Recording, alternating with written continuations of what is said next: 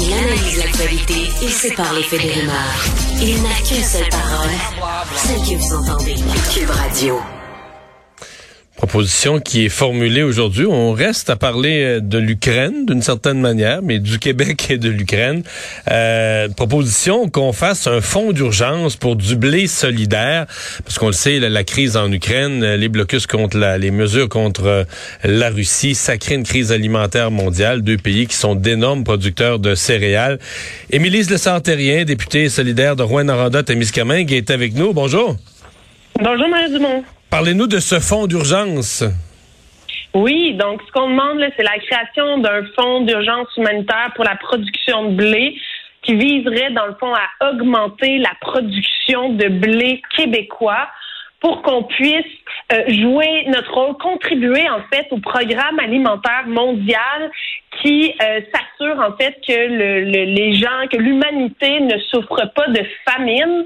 Et vous l'avez dit d'entrée de jeu, l'Ukraine, la Russie ensemble, c'est 30% de la production de blé au monde. C'est majeur. En ce moment, en Ukraine, on en entend parler. Les producteurs sont au front, pénurie de carburant, les champs sont bombardés. Donc, on va, on s'attend à ce qu'il y ait une moins grande production dans ces deux pays-là.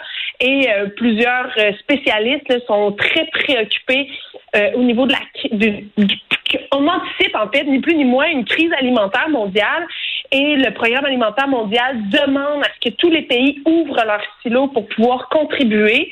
Bon, bien sûr, le Québec, ça reste assez marginal, la production de céréales, euh, si on se compare, par exemple, à l'ouest du Canada, mais euh, on pense que en, doublant nos superficies, on pourrait quand même jouer euh, un rôle important à ce niveau-là. Mais quand on dit en doublant nos superficies, j'ai une double question. La première, c'est on n'a pas de c'est pas comme si à chaque printemps, on laissait des superficies non semées. je veux dire, toutes les terres arables du Québec sont, sont, sont utilisées, soit qu'on fait du foin, soit qu'on fait des céréales. Mais euh, comment on fait pour accroître notre, euh, notre production, là?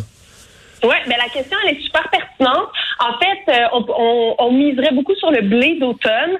Donc, on a souvent les céréales printanières. Là. Ça va ça va commencer dans les prochains jours, prochaines semaines, dépendamment des régions du Québec mais on pourrait intégrer, puis quand on parle d'agro-environnement, ça a de plus en plus la cote dans les rotations de culture d'intégrer, par exemple, une céréale dans euh, dans un modèle maïs-soya, comme il y a beaucoup en Montérégie, ben, quand on récolte le soya euh, à, au, mois d'octobre, ben, qu'on puisse y aller avec une céréale d'automne, euh, du blé d'automne qu'on va pouvoir récolter l'année suivante. Donc ça, c'est une façon de faire pour venir augmenter nos mm. superficies en production. Bien sûr, nous, on, on, on, souhaite que ce soit pour un programme pour trois ans pour encourager les producteurs à faire la conversion.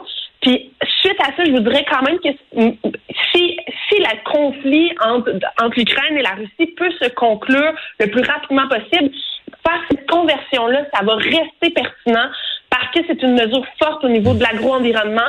C'est une mesure aussi qui nous permettrait à terme d'accroître notre autonomie alimentaire au Québec.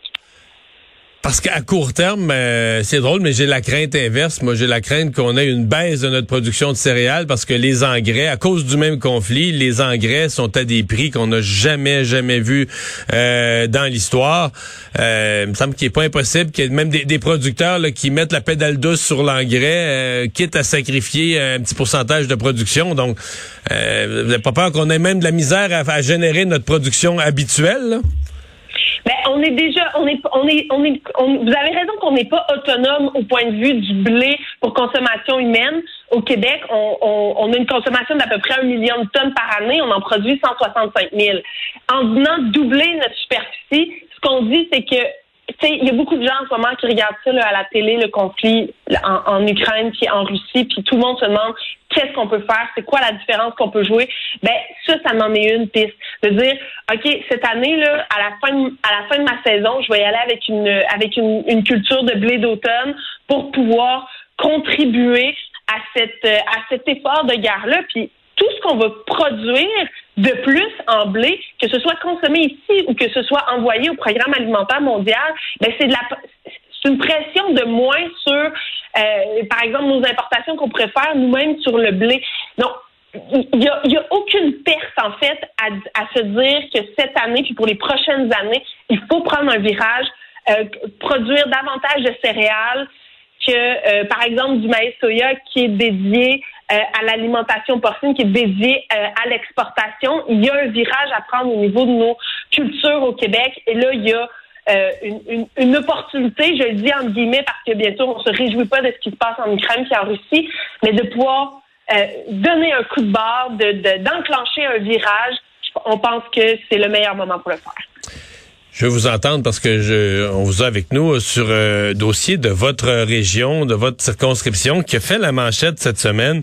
Euh, c'est le centre jeunesse La Maison à Rouen-Noranda, où on a découvert que des jeunes vivaient, bon, c'est pas c'est accidentel après un dégât d'eau, mais quand même sur une longue période, les jeunes vivent, euh, couchent quasiment à terre euh, dans des petits locaux sans fenêtre, dans, vivent dans un gymnase, etc. Euh, qu'est-ce qui, qu'est-ce qui s'est passé? Qu'est-ce qu'on suggère comme solution?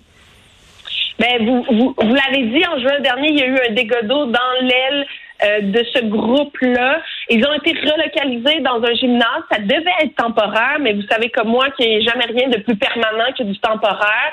Euh, pénurie de main-d'œuvre qui frappe notre région, les contracteurs pour rénover euh, les locaux il y a eu le dégât d'eau, euh, ça l'a manqué, euh, ça a été contracteur sur contracteur.